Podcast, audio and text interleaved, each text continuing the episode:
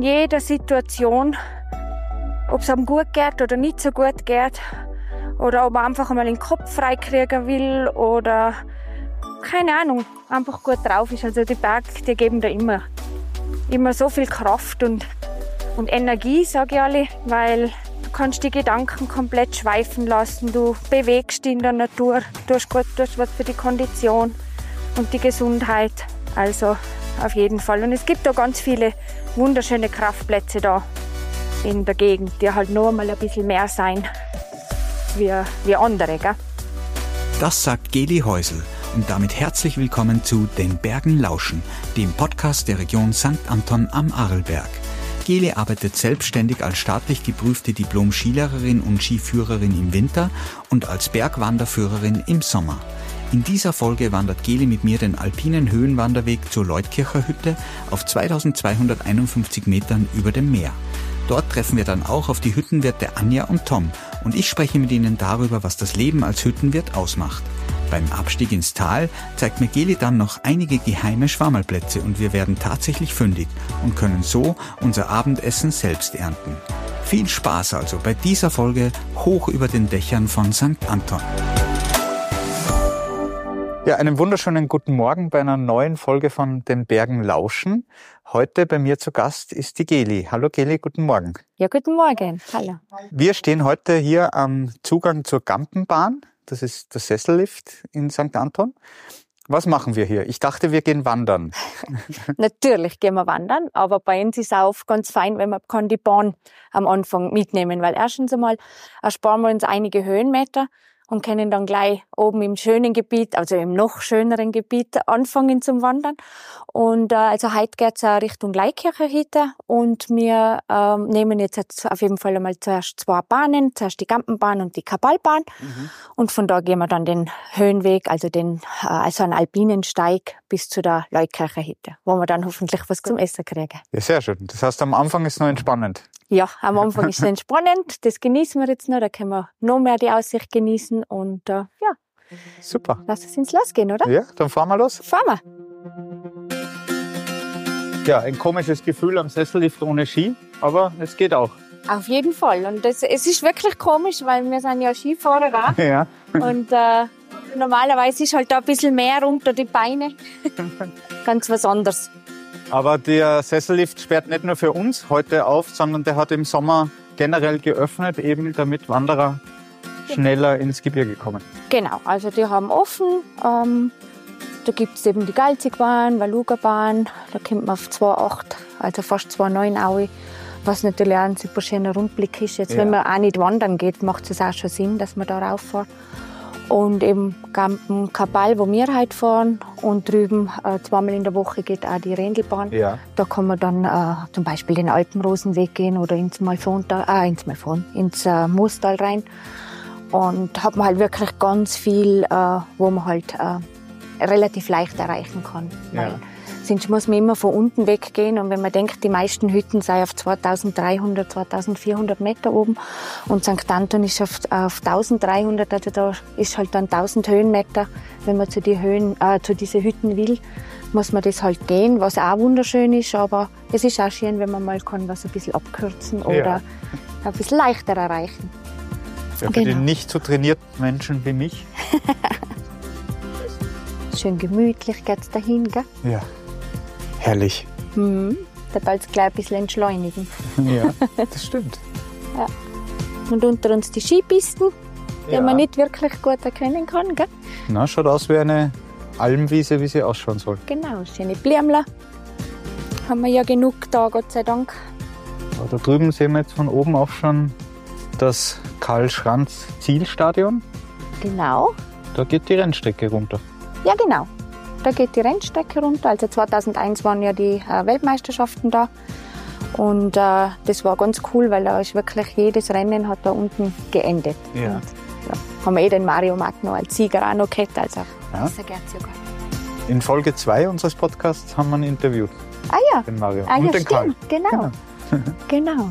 Und letztes Jahr haben wir dann noch die Junioren-WM äh, ja. auch noch da ausgetragen, was ein ganz guter Erfolg war. Also wirklich die die jungen Leute haben da schon was gezeigt. Also, die fahren auch schon die Weltcup-Piste hinunter? Ja, die sind von oben weggefahren und richtig, also ich habe ein paar Mal zugeschaut und unsere Tochter, die da Rennen laufen, aber die ist, noch zu, also die ist noch zu jung für das, aber unglaublich, also was die schon und die haben auch, glaube ich, ganz eine, eine gute Bühne gekriegt. Das war schon, schon sehr cool. Du, Geli, und du machst das ja ähm, hauptberuflich. Ähm, was du jetzt mit mir heute machst. Du führst Leute auf Wandertouren und im Winter auch auf Skitouren. Das heißt, du bist ausgebildete Wander- und Skiführerin. Genau. Also im Winter bin ich Skiführerin, Selbstständige. Also da habe ich meine Gäste und mit der, der begleite ich aber eigentlich von Pistenfahren bis Skitouren und mhm. Freeride-Camps. Eigentlich mache ich alles. Ganz bunt gemischt. Und im Sommer bin ich Bergwanderführerin. Ja. Und da arbeite ich äh, für ein paar Hotels in St. Anton, für den Tourismusverband ab und zu. Und äh, da mache ich ganz viel äh, ja, Wandertouren und auch Hütten zu Hüttentouren. Also ja. mache ich so zwei, dreitägige Hüttentouren. Entweder mit einer oder mit zwei Übernachtungen. Und das macht echt ganz, ganz viel Spaß. Das heißt, du kannst den Gästen einfach mehr erzählen, auch über die Gegend und auch über die äh, Flora und Fauna, die man hier Genau, also ich versuche halt so einige Sachen einzubringen. Alles weiß ich natürlich auch nicht und vieles weiß ich nicht, weil es ist so weitläufig.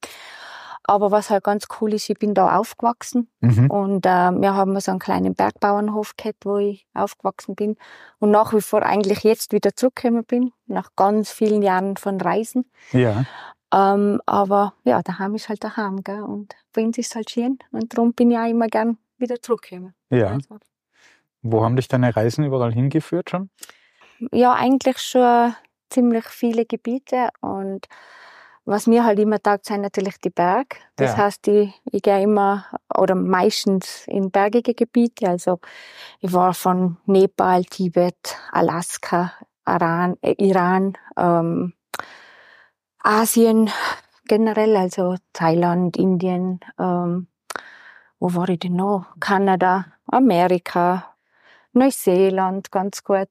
Da war ich eine längere Zeit.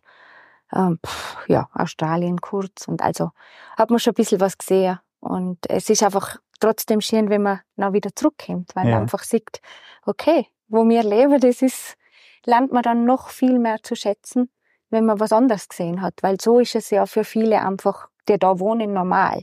Mhm. Aber wenn man ein bisschen gereist ist, dann sieht man, dass vieles nicht so normal ist dass ja. das halt so gut funktioniert. Und ja, ich glaube, man schimpft einfach auch viel weniger, wenn man, wenn man mal was anderes gesehen hat und dass vielleicht jetzt, sage ich mal, das Gesundheitssystem nicht überall so gut funktioniert wie bei uns oder andere Sachen halt. Also das ist schon, das ist schon cool. Da kann man ihn schon glücklich schätzen. Aber jetzt hast du gesagt, auch in Nepal, das heißt, die 2000 Höhenmeter heute, die wir da überwinden mit Lift und Wandern, ist ja, ist ja eine eine, eine Kinderwanderung ja. im, im, Verhältnis zu Nepal. Ja, Kinderwanderung möchte ich nicht sagen. Du gehst ja in Nepal nicht, was weiß ich, 5000 Höhenmeter am mhm. Tag, oder? Aber ähm, es ist halt eine andere Dimension. Du startest teilweise auch viel höher. Mhm. Also viele Basislager, die sind ja, was weiß ich, äh, auf über 5000 Meter schon. Und dann gehst du schon noch, vielleicht auf, wenn du jetzt einen 8000er machst, mhm. gehst dann schon noch die, was weiß ich, 3000 Höhenmeter. Aber das machst du dann auch nicht in einem Tag. Ja. Also es ist schon, und halt die Höhe ist natürlich schon der Unterschied, weil auf 5000 atmet man halt nicht so leicht wie ja. jetzt bei uns da. Ich bin gespannt. Hoffentlich braucht man kein Sauerstoffzelt für mich heute. Also das habe ich nicht mit. Ich habe viel mit, aber das habe ich nicht mit. Ja. Aber das brauchst du halt nicht für uns da. So extrem haben wir es nicht da. Ja.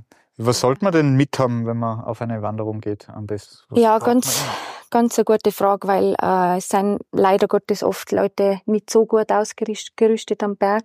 Und das war eigentlich das Minimum, sage ich mal, äh, gutes Schuhwerk. Mhm. Das heißt, ich brauche unbedingt eine Profilsohle, weil äh, man unterschätzt es oft, wenn man sonst nur so Forstwege geht oder einfach kleine äh, Wege im Tal, die sind teilweise einfach viel weit besser ausgebaut. Und oben hast du halt dann doch vielleicht einmal ein Schneefeld oder du hast schon mal, äh, keine Ahnung, mehr Felsen drin. Mhm. Und da brauche ich einfach, ähm, ja, wie im Winter brauche ich auch Winterreifen, ja. oder? Und, im, und beim Gehen brauche ich halt dann auch eine gute Sohle, dass ich da nicht gleich rutsche. Und ähm, ich sage immer der wetterangepassten Kleidung, aber es ist äh, natürlich ein bisschen ein übergroßer Begriff, sowas. Aber ich sage, äh, wenn man Regenjacke dabei hat und vielleicht äh, irgendwas Warmes zum Überziehen, ich habe immer ein Stirnband oder sogar eine Mütze, je nachdem, mhm. welche Jahreszeit ich wandere, dabei, weil oben kann dann schon mal der Wind gehen und dann ist gleich einmal ein bisschen kalt, weil über 2000 Meter ist auch bei 30 Grad im Tal manchmal mhm. nicht so warm. Und etwas zum Trinken, obwohl man ja viel auffüllen kann. Also man muss jetzt nicht drei Liter mitnehmen, aber ja. ein bisschen was. Und vielleicht ein kleiner Snack, falls man mal äh, wirklich die Luft ausgeht, mhm. beziehungsweise die Energie. Dass ja. man, aber einen guten Snack, also einen guten Müsli-Riegel oder etwas an Obst oder so, das ist immer meiner Meinung nach halt wirklich, wenn man das dabei hat. Und an so einem wunderschönen sonnigen Sommertag wie heute auch die Sonnencreme. Oh, vergessen, unbedingt. Mhm. Und Schildkappe, also Sonnen- und Regenschutz, sage ich, mhm. ist wichtig. Weil der Regenschutz kann ich für Kälte verwenden und Sonnenschutz einfach ganz wichtig, weil in der Höhe die Sonne natürlich gleich einmal viel stärker mhm. ist wie weiter unten. Und ja, das wird auch oft unterschätzt. Sieht man dann schon am Abend ab und zu so ein paar rote Knöpfe. Aber, nein, nein. Das passt ganz gut. Also, Heute haben wir es ja schön erwischt, gell? Ja, optimal. Ja. Ah ja, jetzt haben wir schon fast an der Bergstation von der ersten Bahn und da öffnet sich schon gleich ein anderes Panorama. Das sieht man von unten natürlich gar nicht, die Weite. Genau. Genau, da öffnet sich's, gell? Da sieht man jetzt ganz gut das Steißbachtal vor uns. Das ja. ist, äh, geht vom, vom Galzig, ist im, im Winter eine tolle Abfahrt. Dann äh, haben wir da natürlich den Galzig, was jetzt meiner Meinung nach einer von den besten Skiberge ist, den wir da haben, mhm. weil du wirklich auf alle Seiten abfahren kannst. Also da ist immer irgendwo einen guten Schnee drin. Ja. ja weil halt echt alle Expositionen ähm, da also vorhanden sein. Und der Schindler vor uns, gleich schon ein bisschen imposanter, ja. ein bisschen felsiger. Und das Matun sind also so für St. Anton Kenner äh, ja, Namen, die man halt kennt, gell, weil das vor allem für die Geländefahrer im Winter. Genau. Da gehen wir aber nicht drauf. Nein, da gehen wir nicht drauf. Wir fahren jetzt da mit, mit der nächsten Bahn, mit der Kapalbahn, mhm. noch auf circa 2-3 Aue, 2300 Meter. Ja. Und da geht dann der Höhenweg beziehungsweise der alpine Steig. Da gibt's zwei, einen oberen und einen unteren. Also auf jeden Fall den unteren wählen. Der obere ist dann schon für mehr Erfahrene. Mhm. Ähm, ist auch mehr ausgesetzt. Und äh, ja, und da gehen wir dann drüben Richtung Leutkirche. Und da haben wir dann hoffentlich ein paar schöne Blümchen, was wir sehen. Ja. Blümchen. Blümchen.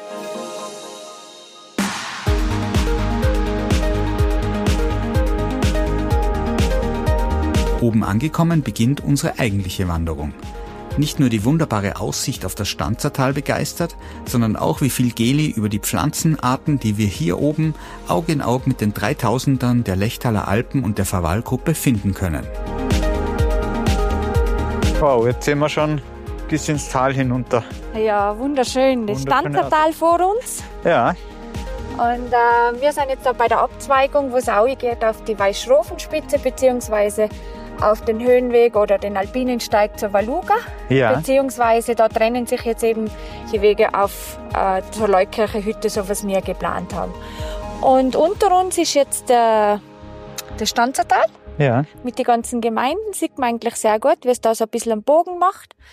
Und auf der rechten Talseite, wenn wir jetzt talauswärts schauen, äh, ist der Hohe Riffler mhm. mit 3168 Metern. Und auf der linken Seite ist die Barseierspitze, die ist auch über 3000 Meter.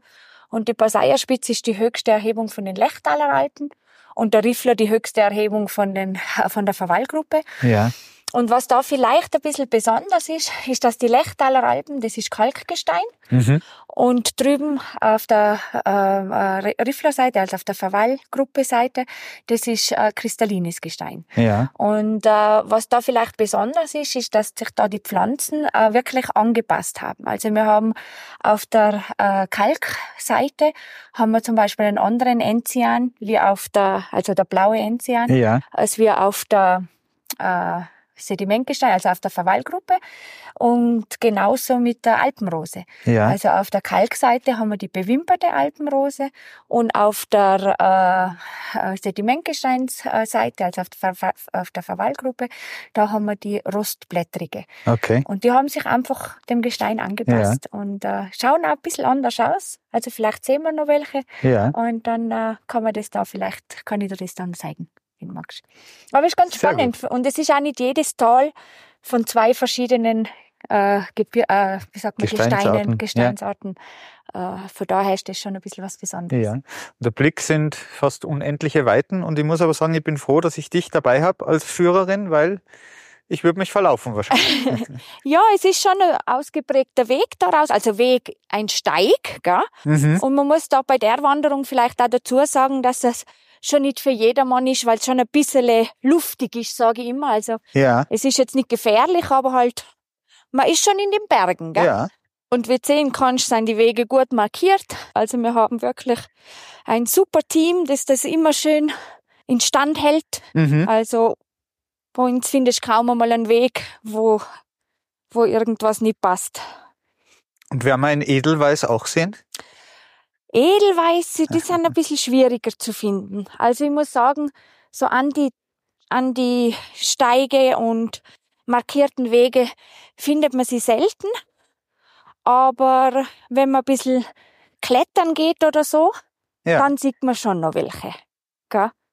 Aber in einer vorherigen Folge habe ich ja gelernt, es gibt in St. Anton die größte Ansammlung an blühenden Edelweiß auf der ganzen Welt und steht sogar im Guinness Buch der Rekorde. Ja, genau, das ist bei der Sennhütte haben Genau. sie das, gell? Ja, sehr cool. Wir haben halt ganz viele Orchideenarten, ganz viel verschiedene. Und Ich hoffe- Orchideen im, im Gebirge. ja, ganz viele. Die, also die bekanntesten, sage ich jetzt einmal, ist der Türkenbund, Mhm. dann der Frauenschuh. Ja. Also da, da musst du mal anschauen, das sind wirklich wunderschöne Blumen. Und dann haben wir noch, was man ganz viel sieht, eigentlich das äh, gefleckte Knabenkraut, beziehungsweise verschiedene Knabenkräuter. Und das sind ganz schöne. Vielleicht sehe ich noch eine, dann zeige ich dir sie. Ja. Und was man auf dem Weg, was ich da normalerweise ganz oft finde, das ist das Kohlröschen. Ja. Und das ist auch ein ganz spezielles Blümchen, weil bitte natürlich nicht abreißen, aber unbedingt daran riechen. Also runterbücken, das ist ganz ein unscheinbares, äh, relativ kleines, dunkelrot, bräunliches, äh, bräunliche Blüte hat es. Ja. Und wenn man, wenn man dran riecht, das riecht wie Vanille. Okay. Für manche wie ein bisschen schokoladig, aber total gut. Also wenn ihr einen Sieg, das musst du unbedingt. Das machen wir. Siehst du, wenn man aus dem Wind ist, ist es gleich viel wärmer, gell? Ja. Jetzt ist wirklich wieder sommerlich. Ja. Darum sage ich immer, in den Bergen kann man oft jede Jahreszeit an einem Tag erleben. Ja. So wie da jetzt ein kleines Schneefeld. Weiter vorne die saftig grünen Wiesen. Ja. Hinten der Wind. Macht's dann herbstlich. Also alle Jahreszeiten, gell? Jetzt machst du ja so Führungen nicht nur wie jetzt im Sommer, sondern auch im Winter mit den Skitouren Genau. oder mit den Tourenskien. Ja, genau, mit den Tourenski. Da haben wir ja ganz ein großes Gebiet da. Weitläufig. Da nehmen wir natürlich auch die Aufstiegshilfen von den Bergbahnen Mhm. in Anspruch. Dann sind wir schon recht weit oben und dann sind wir relativ schnell in so Gelände, wo, wo halt dann wirklich äh, ja niemand mehr ist oder halt wenig Menschen mehr sein. Ja. Und das Schöne ist, dass man sich da gut bewegen kann und dass man wirklich ein ganz tolles Bergerlebnis hat. Aber man darf es natürlich auch nicht unterschätzen, weil gerade angefangen von den ganzen alpinen Gefahren wie Steinschlag und Lawinengefahr, äh, sollte man schon wissen, was man tut, wenn man sich da raus begibt, weil kann natürlich gleich einmal was passieren, gell? ja. Umso besser, dass ähm, jemand gibt wie dich, den man da dabei haben kann. Ja, genau. Na, es gibt einige, also viele Skiführer da am Arlberg und auch Bergführer, die die das da sehr gut machen. Gell? Und würd, kannst du sagen, was, was dein, deine Lieblingssaison ist? Oder ist dir lieber im Sommer zu führen oder die Skitouren im Winter? Ja, also ich muss wirklich sagen, ich mag gern die Abwechslung. Also ich liebe den Winter und ich bin echt froh, dass wir einen langen Winter da haben im Vergleich zu woanders, weil wir doch recht hoch liegen.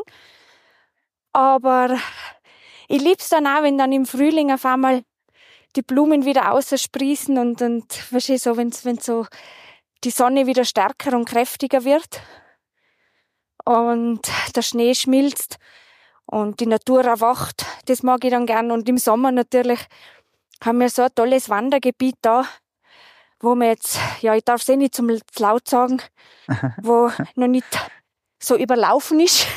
Ja. okay. Und, ähm, und der Herbst mag ich dann, weil da kriegt man dann schon wieder so ein bisschen, auf Englisch sagt man, wird man so itchy. Da ja. kitzelt's dann schon wieder, dass der Schnee kommt und dann die Vorfreude auf den Winter. Und wenn man einen guten Herbst hat, dann ist der natürlich auch wunderbar mit den ganzen Farben. Und da kann man auch noch sehr gut wandern. Ja, und dann, dann der Winter. Den ich natürlich schon über alles liebe. Also ich bin schon vom Herzen her äh, Skifahrerin. Ja.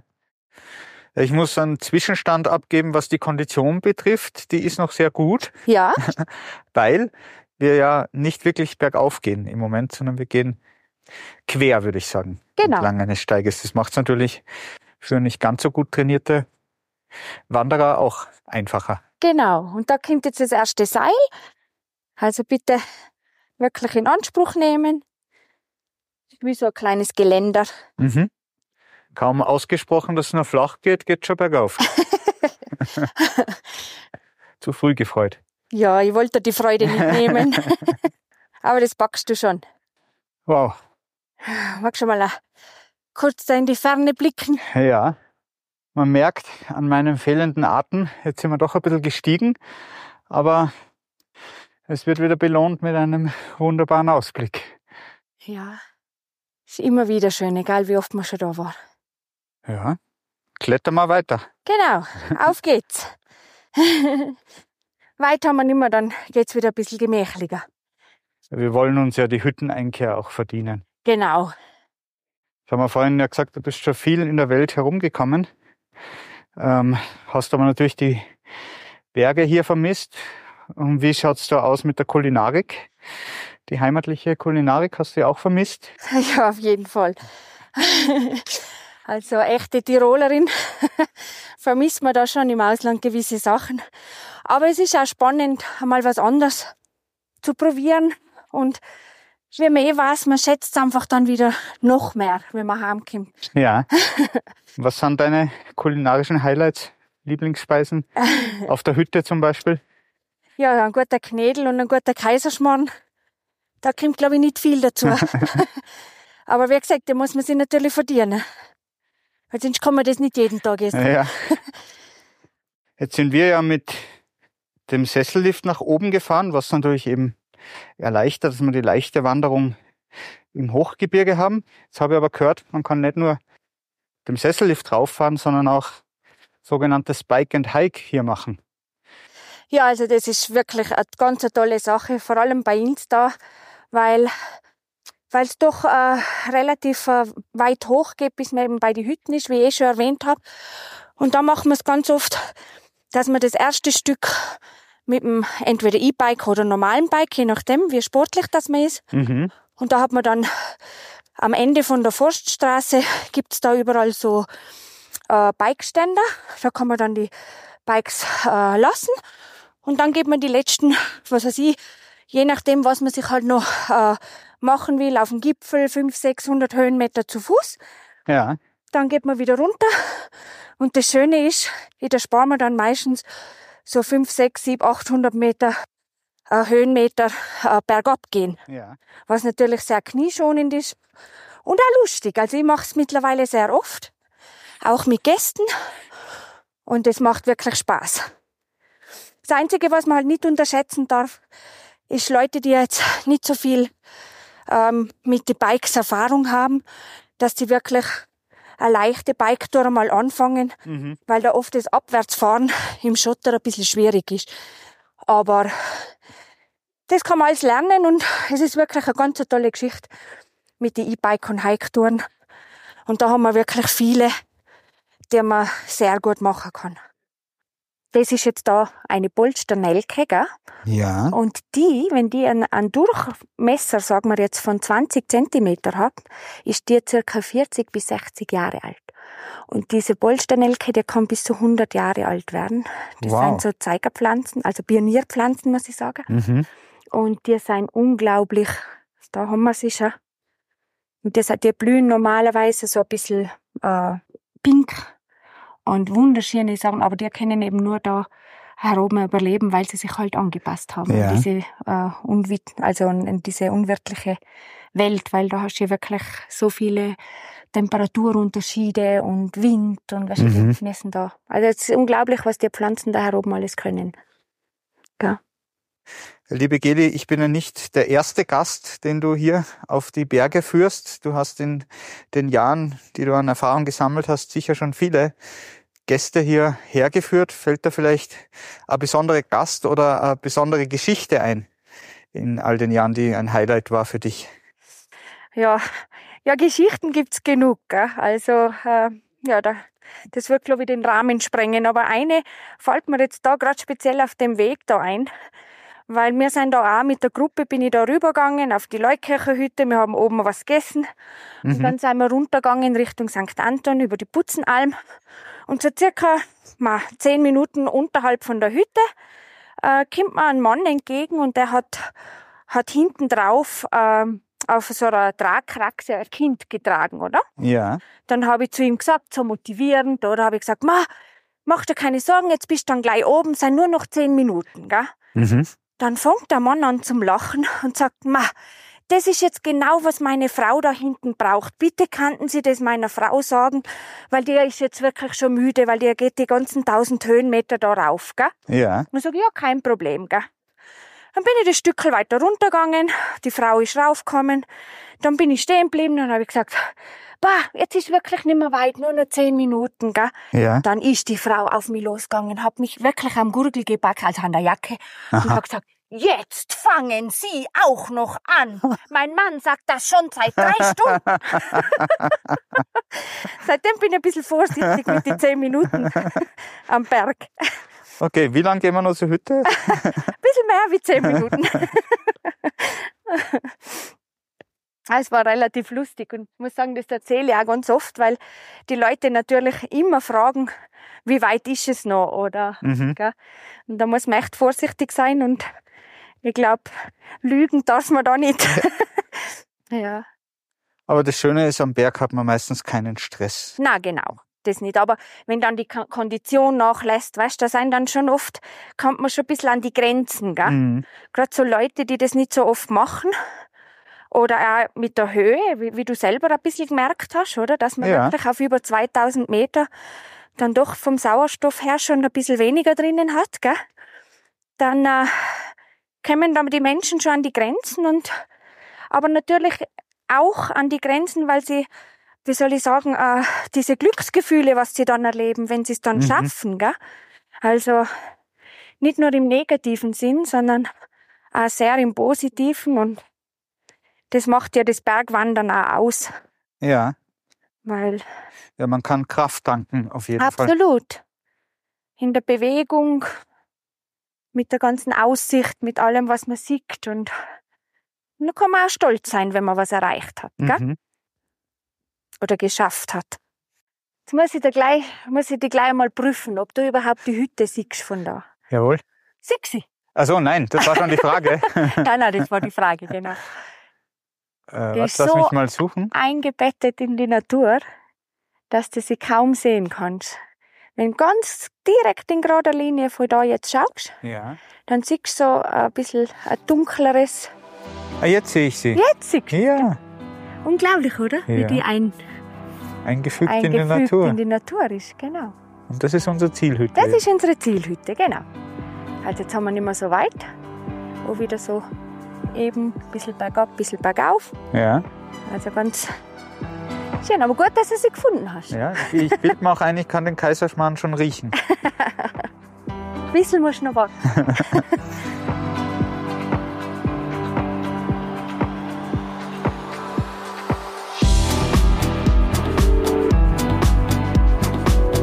Jetzt haben wir vorhin gesagt, in den Bergen kann man Kraft tanken und du hast ja die Heimatberge auf deinen Reisen ja auch vermisst. Würdest du sagen, die Berge sind auch ein Kraftplatz für dich? Auf jeden Fall.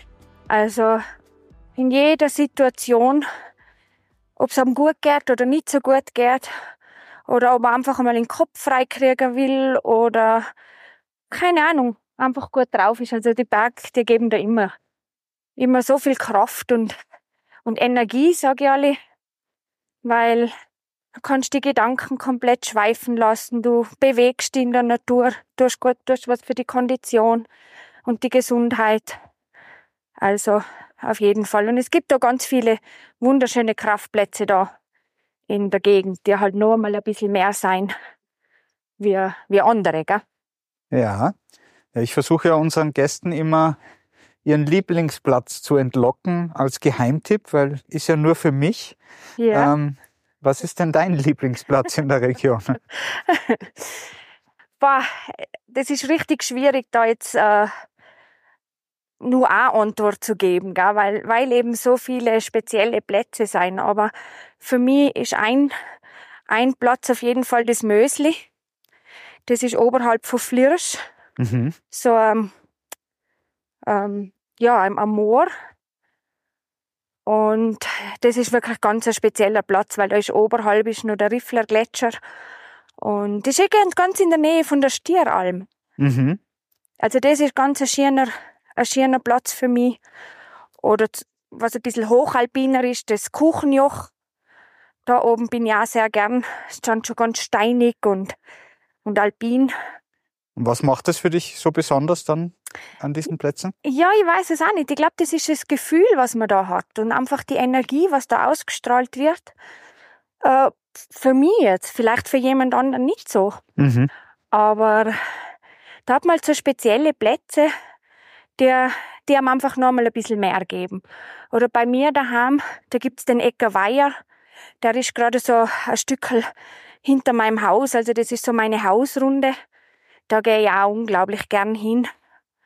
Ist ein kleiner Grillplatz oben.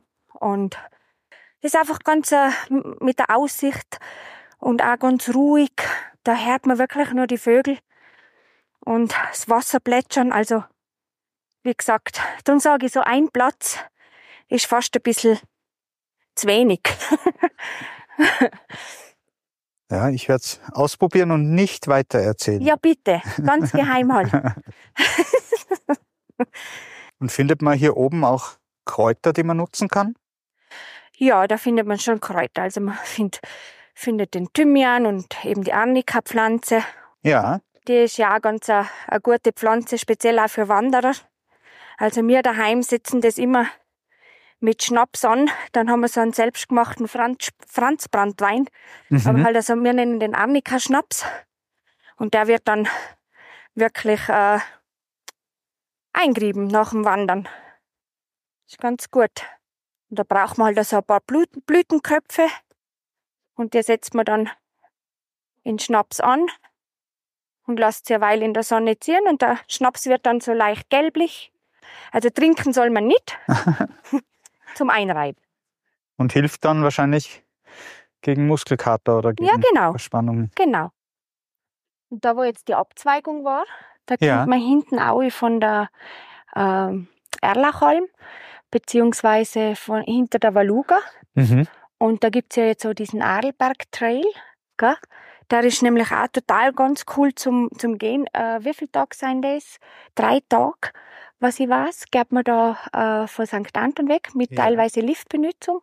Also die erste Etappe, was ist, geht man auch auf dem Kapall mit dem, Li äh, auf dem Galzig mit dem Lift, Mhm. geht dann hinten runter nach St. Christoph, auf die Kaltenberghütte, dann wieder ins Tal und da gibt's eben mit Gepäckstransport und mit unten schlafen im Tal kann man diese drei Tage und dann eben über Lech wieder zurück nach St. Anton und die letzte Mhm. Station ist dann die Valuga und fährt man dann mit der Valuga runter. Ja. Also ist wirklich eine super coole Runde. kann man in drei Tagen schaffen und ist wirklich alles dabei. Also von eher gemächlich bis richtig, äh, so wie wir jetzt gewandert ja. sind, so ein bisschen alpiner. Aber jetzt nicht hochalpin, sondern wirklich alles zum, zum Schaffen.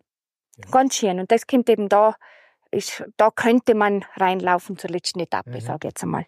Also das klingt sehr gut mit Gepäckservice und ja. Übernachten im Tal hat man doch ein bisschen Komfort dabei. Genau.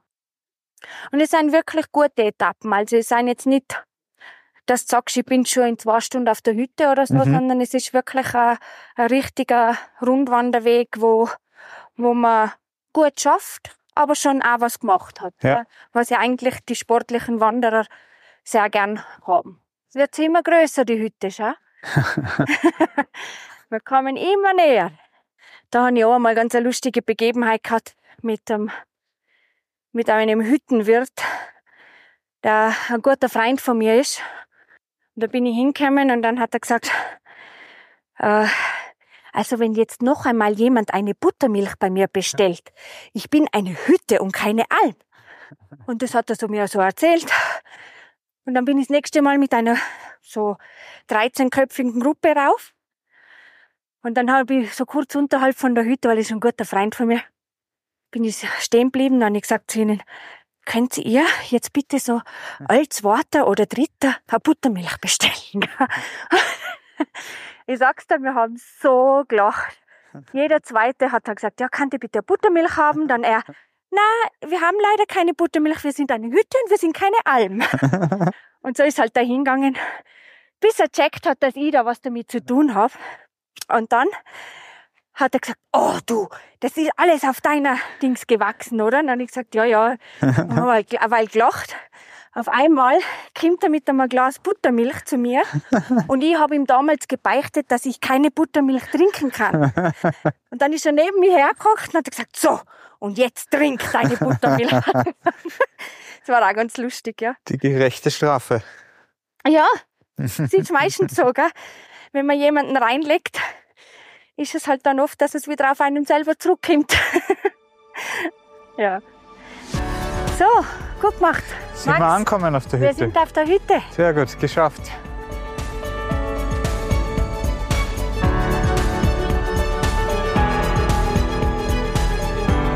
So, wir sind jetzt angekommen auf der Leutkircher Hütte auf 2251 Metern über dem Meer. Und bei mir sind die Hüttenwirte Anja und Tom. Hallo. Hallo. Hallo, danke für den Besuch. Sehr gerne. Er war auch dringend nötig. Nach einer langen Wanderung freue ich mich jetzt auf eine gute Einkehr bei euch. Was sind denn die kulinarischen Highlights, die mich jetzt erwarten? Du kannst wählen. Also wir haben äh, selbstgemachte Kaspressknödel mit hausgemachter Rindsuppe. Mhm. Oder du nimmst ein unserer Hüttenpasta mit Steinpilz, selbst gesammelt, oder mit ganz besonders Krautspeck und Almkäse. Das wird eigentlich immer sehr gern gegessen. Klingt gut, werden wir dann gleich ausprobieren. Ähm, ihr seid ja ähm, nicht nur so wie wir raufgewandert, sondern ihr lebt ja auch hier über den Sommer auf der Hütte. Wie würdest du sagen, was, wie beschreibt man das? Wie kann, wie kann man sich das vorstellen, das Leben auf der Hütte? Oh, das ist schwer in ein paar Worten. Es ist äh, anders. Es ist äh, eine Art Blase ist vielleicht falsch ausgedrückt, aber du bist raus aus der normalen Welt es, ist, es ist schwierig zu beschreiben. Es ist, äh, man muss wirklich äh, sowohl mit den Gästen als auch mit den Mitarbeitern und auch untereinander äh, auf engstem Raum leben. Man lebt wirklich drei Monate auf engstem Raum. Äh, wenn ich jetzt den Vergleich bringen darf, ähnlich äh, wie die gesamte Stromversorgung, Wasserversorgung und Abwasserproblematik, wo man davon spricht, von einer Insel. Im Prinzip sind wir eine Insel auf über 2000 Meter. Es ist wie eine Insel. Es steht ja auch hier, äh, diese Hütte wird mit dem Hubschrauber fair und entsorgt. Das heißt, alles, was man hier braucht, kommt mit dem Hubschrauber rauf. Das meiste. das heißt, ein bisschen was müsst ihr auch noch selber raufbringen. Wir müssen selbst natürlich, also äh, man kann natürlich nicht immer fliegen, man versucht äh, Hubschrauberflüge zu staffeln, das heißt äh, eher längere Abstände und dann so viel wie möglich auf einmal. Man muss natürlich den Anflug vom Hubschrauber genauso zahlen. Also es ist nicht nur die Rotation von unten darauf. es ist eigentlich, äh, das Hauptproblem ist einfach die Logistik von dem Ganzen. Mhm. Herum, das Kochen, die Gästeversorgung, das ist ganz normal, klassisch eigentlich Gastronomie äh, und Hotellerie, aber die Hauptproblematik ist sicherlich einmal die ganze Logistik, das Ganze herzubringen. Dann habe ich natürlich das Problem wieder, wie gesagt, mit Strom. Wir haben beschränkten Raum, beschränkten Lagerplatz, beschränkten Platz im Tiefkühler, beschränkten Platz in den äh, Kühlschränken. Äh, man staffelt das Ganze so, das wird angeliefert, man fliegt dann natürlich so viel wie möglich auf einmal und dann wieder mal zwei Wochen nicht. In diesen zwei Wochen kann man sich auch vorstellen, sind natürlich äh, Plastikmüll. Plastikmüll tragen wir fast allen, außer heute hatten wir Flüge, äh, fast allen mit der Kraxen ins Tal. Mhm. Das heißt, die haben dann zwei große Säcke am Rücken, einfach tragst runter und bringst dann in den Wertstoffhof. Äh, ähnlich, also was wir versuchen, Dosen fallen bei uns fast keine an, ein bisschen Dosen. Das geht sich dann immer gut aus, dass wir das im Zuge der Versorgungsflüge gleich wieder abpflegen. Jetzt hast du sehr viele Herausforderungen beschrieben, was das Leben als Hüttenwirt äh, herausfordernd macht. Aber du bist ja noch da. Also du bist es offensichtlich sehr gerne oder ihr seid es sehr gerne. Warum? Was, was gefällt euch so dran? Ich gebe dir eine gleiche Antwort wie vorher. Es ist eine Insel. also ihr genießt auch die Abgeschiedenheit. Ja. Jein, es ist ja nicht wirklich abgeschieden, oder? Ja, aber es ist anders. Man wird auf ursprünglichere Probleme und Sorgen zurückgeworfen. Also man hat, man hat, ähm, dadurch, man muss zusehen, dass das Wasser läuft, dass der Strom funktioniert, dass das Feuer brennt, dass Essen da ist. Das sind andere Sorgen, als man im Tal hat, wo man sich vielleicht über die passt der Schnürsenkel zu meiner Mütze. Ja. Das verliert hier an Relevanz, das ist nicht wichtig. Also es ist ursprünglicher und man ist geerdeter. Als das auf jeden Fall. Und man ist gleichzeitig auch frei. Man macht morgens das Fenster auf und schaut raus und es ist unglaublich ruhig. Oder abends, wenn alle im Bett sind, es ist ruhig, man sieht die Sterne, man hört nichts. Du bist viel natürlicher und viel mehr angebunden an die Natur hier oben. Und du lernst super viele interessante Menschen kennen. Hast viele Herausforderungen, von denen du dir vorher nie gedacht hast, dass du sie mal haben wirst oder dass du sie geschweige denn bewältigen kannst. Und dann schaffst du es. Also du hast viele Momente, wo du stolz auf dich sein kannst. Ja, also es hat viele, viele tolle Momente. Und ihr genießt auch sicher den Umgang oder den Besuch der Gäste, die zu euch kommen. Und da gab es wahrscheinlich schon ein paar lustige Geschichten von Gästen. Fällt euch da vielleicht der besondere ein? Oh, also, ich halte es unter Verschluss. ah, okay, ich verstehe. What, what happens on the Hütte stays in the Hütte. Also, ich glaube, das Lustigste, was, was mir mal passiert ist, das, was mir jetzt spontan einfällt, das ist eine Gruppe, die werde ich nicht vergessen. Ähm, die kamen zur Anmeldung, zur Rezeption. Es war Sommer, es war hell, es kamen erst zwei. Das Mädel war splitterfasernackt bis auf einen Tanga. Und der Rest der Truppe kam ebenso leicht bekleidet, einer mit einer, mit einer, ähm, wie nennt man das, Indianerfeder-Dings auf dem Kopf. Und es war also ein völlig verrückter, lustiger Hippie-Trupp. Die hatten eine mega Zeit, die haben draußen in der Wiese gesessen. Und das war, glaube ich, so die spannendste Gesellschaft, die wir da hatten. Ansonsten passiert aber immer viel lustiges Zeug. Letztens hatten wir eine Fahrradgruppe, die von Kaisershoch gekommen sind und ihre Instrumente mitgebracht haben. Von Gitarre über, was hatten die denn alles dabei? Tatsächlich fast alles. Also eine Querflöte, eine Posaune, eine Trompete. Und die haben dann abends Party gemacht bei uns im Speisesaal und das alles mit Mountainbikes, ohne I. Also, ja, das sicher auch. Jetzt habt ihr so geschwärmt über das Leben auf der Hütte im Sommer. Gibt es in der ganzen Zeit irgendwas, was man vermisst? Einsamkeit tatsächlich. Also hin und wieder einfach mal die Zimmertür zumachen, keine Verantwortung zu haben und auf dem Sofa liegen und einfach nichts tun, ein Buch lesen und zu wissen, es klopft jetzt nicht gleich jemand, weil was kaputt ist oder weil der Strom ausgefallen ist oder weil irgendjemand eine Frage hat. Das ist das Einzige, was ich vermisse. Aber das genieße ich dafür im Herbst umso mehr. Ja. Jetzt, wenn man dir zuhört, Anja, merkt man unschwer, dass du wahrscheinlich nicht in St. Anton geboren bist. Das stimmt. was hat dich hierher gebracht? Der Zufall, tatsächlich. Ich wollte nach meinem Bachelor einfach mal ein halbes Jahr in St. Anton arbeiten, primär Skifahren gehen. Und danach wollte ich ganz souverän zurückgehen und mein Leben ganz seriös weiterleben. Das ist jetzt zehn Jahre her, dieses Jahr genau. Ist nie dazu gekommen. Also ich bin dann da geblieben. Ja. Und ist St. Anton für dich auch ein bisschen zur Heimat geworden? Tatsächlich, ja. Auf jeden Fall. Ich versuche in unserem Podcast ja immer äh, was Neues zu erfahren und ähm, versuche unseren Gästen immer ein bisschen ihre Lieblingsgeheimplätze zu entlocken. Nur für mich natürlich, soll ja geheim bleiben, aber habt ihr abgesehen von der Leutkirchner Hütte auch einen Platz in der Region, wo ihr sagt, das ist ein, ein absoluter Lieblingsplatz für euch? Geheim, ja, natürlich. okay, ich merke schon, es wird schwieriger bei euch. Ja, tatsächlich. Unweit der Hütte gibt es einige wunderschöne Plätze, an denen ich ein bisschen einsam sein kann, wenn ich möchte. Deswegen kann ich dir das leider nicht verraten. Ja, dann muss man es selbst suchen. Muss man zuerst zu euch kommen. Genau. Tom? Ich muss sagen, es ist eigentlich nicht so geheim. Ich muss regelmäßig, wir haben ein kleines Wasserkraftwerk und eine Quellfassung oberhalb. Das ist eben genau zwischen Hirschpleiskopf und Stanzkogel. Und ich muss dort regelmäßig rüber, einfach bei der Turbine schmieren, nachschauen, kontrollieren, äh, Wasserdamm kontrollieren, äh, kontrollieren. Und äh, ich genieße es einfach, äh, mit dem Hund da drüber zu gehen, meine Sachen machen. Es ist zum Teil anstrengende Arbeit, aber es ist zum Teil auch dann entspannt, wenn man zehn Minuten da sitzt, im Gras, vielleicht Moosbeere bockt mhm. und mit dem Hund spielt. Sehr gut. Anja und Tom, vielen Dank. Gerne. Danke. Jetzt freuen wir uns auf die Jause.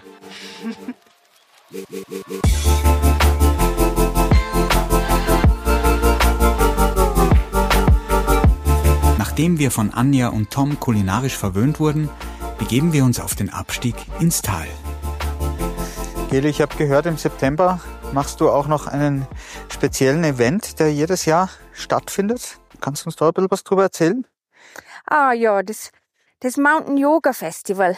Aha. Ja, das machen wir jetzt schon seit einigen Jahren und da äh, ist immer ganz ein tolles Event. Das äh, besteht quasi aus drei Säulen, ähm, aus der Natur, Yoga und Gesundheit. Mhm. Und da haben wir dann ganz spezielle Workshops beziehungsweise natürlich ganz viele Yoga-Einheiten. Und das spielt sich so gut es geht alles auf, auf dem Berg ab. Ja. Und hallo. Also Yoga Und- ist ja eher was, wo man in Ruhe ist und Genau. sich nicht bewegt, aber zuerst geht man auf den Berg, oder wie muss ich mir das vorstellen? Ja, schon, aber Yoga bewegt man sich schon. Also da ist schon, da sind, gibt's ja ganz viele natürlich. verschiedene Ja, ja. Yoga-Arten. Aber was halt ganz cool ist, ist, dass wir so Yoga-Wanderungen zum Beispiel machen. Mhm. Da gehen wir zuerst, ich sage jetzt einmal, zu einem netten See, machen wir dann eine Yoga-Einheit dort und gehen dann, äh, keine Ahnung, äh, einfach einen weiteren Weg bis zum Mittagessen. Das haben wir dann meistens auf der Hütte oder auf dem Gampen oben. Da gibt's dann richtig kulinarisch gute Sachen. Und am Nachmittag geht's dann eben weiter mit verschiedene äh, Workshops. Also wie gesagt, da sein Ayurveda-Workshops, beziehungsweise heuer, glaube ich, haben wir sogar äh, mit ähm, so einem Hangmusiker, der so ein Ja. bisschen äh, ja, einen Einblick gibt, wie das gespielt wird. Und also ganz unterschiedliche Sachen. Und ich darf da schon seit Anbeginn dabei sein, also seit dem ersten Jahr. Und ich mache da halt die meisten, äh, ich plane da die Wanderungen. Mhm. Und da haben wir eben am ersten Tag, am Donnerstag, das nennen wir immer Ankommen. Und da kann dann jeder sich eine Tour aussuchen. Da haben wir bis jetzt viel so Gipfeltouren gemacht mit Picknick. Und das bietet sich natürlich bei uns sehr gut an. Ja. Und äh, heuer, glaube ich, machen wir dann ein bisschen mehr mit, also mit denen immer ein bisschen abwechseln, gell? also verschiedene Almen oder Gipfel angehen. Ja, und eben diese Yoga-Hikes und Meditation und halt alles inklusive. Und es ist immer ganz ein tolles, ein bunt gemischtes Publikum. Ist relativ äh, durchgemischt, also nicht nur Frauen, auch Männer. Mhm. Und na, ist ganz toll. Ganz ein tolles Event. Relativ familiär. Also da werden wirklich neue Freundschaften geknüpft und also richtig schön. Ganz ein tolles Event.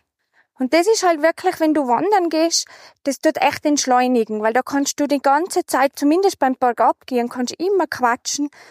Da hast du immer, kannst dich austauschen und, und das ist schon auch für Familien total wertvoll. Mhm. Da, ist, da gibt's kein Handy, da gibt's kein irgendwas, wo man sich ablenken lässt, außer vielleicht von einer Gams oder, oder von einer schönen Aussicht. Da muss ich dir noch was zeigen. Siehst du den Baum da? Ja, der schaut wild aus. Schaut eigentlich wild aus, gell? Aber eigentlich, das, was da runterhängt, das ist die Bartflechte. Gell? Okay. Und eine Bartflechte, der wächst nur, wenn ganz eine gute Luftqualität ist. Das heißt, Mhm. das ist ein richtiger Luftzeiger. Ja. Und eine Flechte, das ist eine Symbiose zwischen Pilz und Alge. Ja. Und da ist eigentlich das Gerüst von, dem, von der Bar, Ba- Bartflechte ähm, ist der Pilz Mhm. und außenrum das Grüne, das ist die Alge. Also das Gerüst bildet der Pilz und außenrum die Photosynthese macht dann die, die, die Alge. Also so können die super überleben. Und wenn sowas siehst, der Baum ist zwar jetzt vielleicht nicht mehr ganz äh, gesund oder beziehungsweise der ist, äh, ja, der ist tot, aber alles, was darüber hängt, das sind eigentlich nur Anzeichen, dass wir da ganz eine gute Luft haben. Ja, das kann man bestätigen. Ja. Und schaut aus wie in einem Märchenwald. Ja, schön, gell? Und jetzt nähern wir uns immer mehr dem Wald. Mhm. Das heißt, auf welche Höhe sind wir jetzt, Max? Hast du aufgepasst? Natürlich, auf 1800 Meter Seehöhe. Ja, sehr gut. Setzen eins. Und was siehst du da für Bäume, wenn ich jetzt die Prüfungsfrage sagen darf? Ähm, äh, ich sehe Lärchen, Ja, ich sehe Fichten. genau. Ja. Ja, und die kleinen da vielleicht noch, die Latschen oder Arlen, Legföhren heißen sie auch. Föhren, ja, genau. Genau. Und da gibt's vielleicht noch etwas, das kann ich jetzt zwar auf der Seite nicht so zeigen, weil die Zirben eher auf der anderen Seite sein. Mhm. Und äh, die Zirbe, die wächst ja auch noch teilweise über der äh, Waldgrenze, Ja. weil das natürlich die robusteste ist von, dem, von den Baumarten, die wir da haben. Und die Zirbe, wie erkenne ich denn eine Zirbe? Am Geruch. Zum Beispiel, aber die riecht dann auch fast wie eine Föhre. Beziehungsweise das Holz von der Zirbe äh, Mhm. kenne ich am Geruch, oder? Mhm. Aber jetzt, wenn sie da steht, dann musst du einfach einmal äh, die Nadeln runterziehen. Mhm. Und bei der Zirbe sind fünf Nadeln aus einem Trieb Ja. und bei einer Föhre sind es nur zwei. Ah, okay. Da hast du dann immer den Beweis, das ist jetzt Eine Zirbe. Zirbe. Ah ja. Genau. Und der Zirbe, ich weiß nicht, ob das allgemein bekannt ist, aber das Holz ist ja sehr gut. Für die Schlafzimmer wird ja das Mhm. viel verwendet. Das soll ja den Pulsschlag reduzieren. Das Ja. heißt also Beruhigend. beruhigend. Gell? Ja, auch für die kleinen Kinder gibt's ähm, Zirbenkissen. Genau. Das sind auch ganz, ganz gut, weil sie es ja wirklich auch beruhigen, die Kinder. Gell? Und die Zirben, der Zirbenschnaps, Den auch. Der ist auch irgendwie beruhigend. der ist auch beruhigend. Oder auch nicht, je nachdem, wie viel man trinkt, oder? Ah ja, da hört man schon. Genau, jetzt haben wir schon die ersten Kühe. Was vielleicht auch ganz interessant ist, äh, wenn wir so jetzt auf die Alm runterkommen, äh, viele glauben ja immer, dass das nur einem Bauer gehört, so die, die ganzen Kühe, weil es sind ja teilweise, keine Ahnung, 40, 50 Kühe da. Mhm. Aber da bei uns wirklich viele so Bergbauern sein, da sind ganz viele Familien, die nur eine Kuh haben oder vielleicht zwei Okay. weil sie auch nicht mehr Grund haben, um das dann im Winter der Kuh zu füttern, Mhm. können sie gar nicht mehr wie eine oder zwei Kühe halten. Und die werden dann auf so Almen eben gesammelt. Und da sind halt dann 50 Kühe und die kehren dann vielleicht, keine Ahnung, 20 verschiedenen äh, Bauern. Jetzt über den Daumen gesagt. Und Mhm. sehr ganz, die haben da die Sommerfrische da herum. Vielleicht noch ein kleiner Tipp. Sollte man irgendwann einmal das Pech haben, dass man einen Insektenstich hat und man ist gerade auf Wanderung, Ja. da gibt's da diesen Spitzwegerich, also gibt's den, der ist meistens da, wo man geht, weil der mag gerne, Ja. der kommt da überall auf. Genau, den kennt man Den kennt eigentlich man aus Unkraut vom Garten. Genau, Spitzwegerich, äh, Breitwegerich geht glaube ich auch, aber der Spitzwegerich ist ganz bekannt, dass wenn ich den dann zusammenreib Mhm. und auf so einen Insektenstich drauf gib, Mhm. dass der ganz gleich äh, äh, gute Wirkung zeigt, dass es nicht mehr so juckt. Ah ja. Mhm. Und die Apotheke quasi immer dabei. Genau. Aber die Natur hat ja ganz viele so Sachen. Kennst du noch ein paar Kräutergeheimnisse? Die Geheimnisse, die, die gebe ich breit. Ich habe eh schon so viel erzählt. Geli, wir sind jetzt noch auf der Suche nach etwas, oder? Deshalb sind wir jetzt einen kleinen Umweg gegangen. Was suchen wir denn? Ja, wir schauen, ob wir ein paar Pilze noch finden. Mhm. Jetzt gehen wir dann einen ganz einen kleinen Umweg. Sorry, Max. Okay. Wenn sich's Aber- lohnt. Ja, hoffen wir, hoffen wir. Versprechen kann man beim Pilzesuchen nie was. Man kann aber, wir haben da so ein paar Plätze, die haben wir natürlich niemandem verraten, Natürlich nicht. wo man vielleicht noch Glück haben kann, dass wir ein paar finden. Also Ich bin gespannt. von Eierschwammerl über Steinpilze. Schauen wir mal, was noch alles gibt. Aha. Oh, schau mal. Da Aha. haben wir schon die ersten. Schau mal. Wir sind fündig geworden. Ja, oh, und was für schöne. Es sind Eierschwammerl Ja, oder Pfifferlinge auf Ja. Hochdeutsch. auf Hochdeutsch. Wir sagen Eierschwammerl. Genau. Wow. Die schauen ja super aus. Ja, das ist ein richtig. Riech mal wieder gut riechen. Mhm. Nix, da haben wir ein schönes Abendessen. Ja, der kleine Umweg hat sich gelohnt. Fürs Abendessen haben wir genug gefunden. Genau. So, jetzt sind wir wieder unten im Tal. Yes. Geli, wir haben es geschafft. Ja, voll cool. Gut hast du gemacht. Danke. Weil so wenig weit war es jetzt dann doch nicht, gell? Ja, aber geht. Dafür haben wir uns unser Abendessen mitgenommen. Ja, genau. Jetzt Auch haben gut. wir noch ein paar Schwammerl Ja, im Rucksack. super. Können wir jetzt heim kochen gehen. Ja, ja, vielen Dank für die wunderbare Wanderung an diesem wunderbaren Tag hier am Arlberg. Danke, Geli. Danke dir. Vielen Ciao. Dank. Ciao. Das war eine neue Folge von Den Bergen lauschen. Wenn Sie mehr über die Region St. Anton am Arlberg erfahren wollen, besuchen Sie doch unsere Website unter sdantonamarlberg.com. Wir freuen uns auch, wenn Sie diesen Podcast auf Spotify oder Apple Podcasts bewerten und abonnieren. Bis zum nächsten Mal bei Den Bergen lauschen.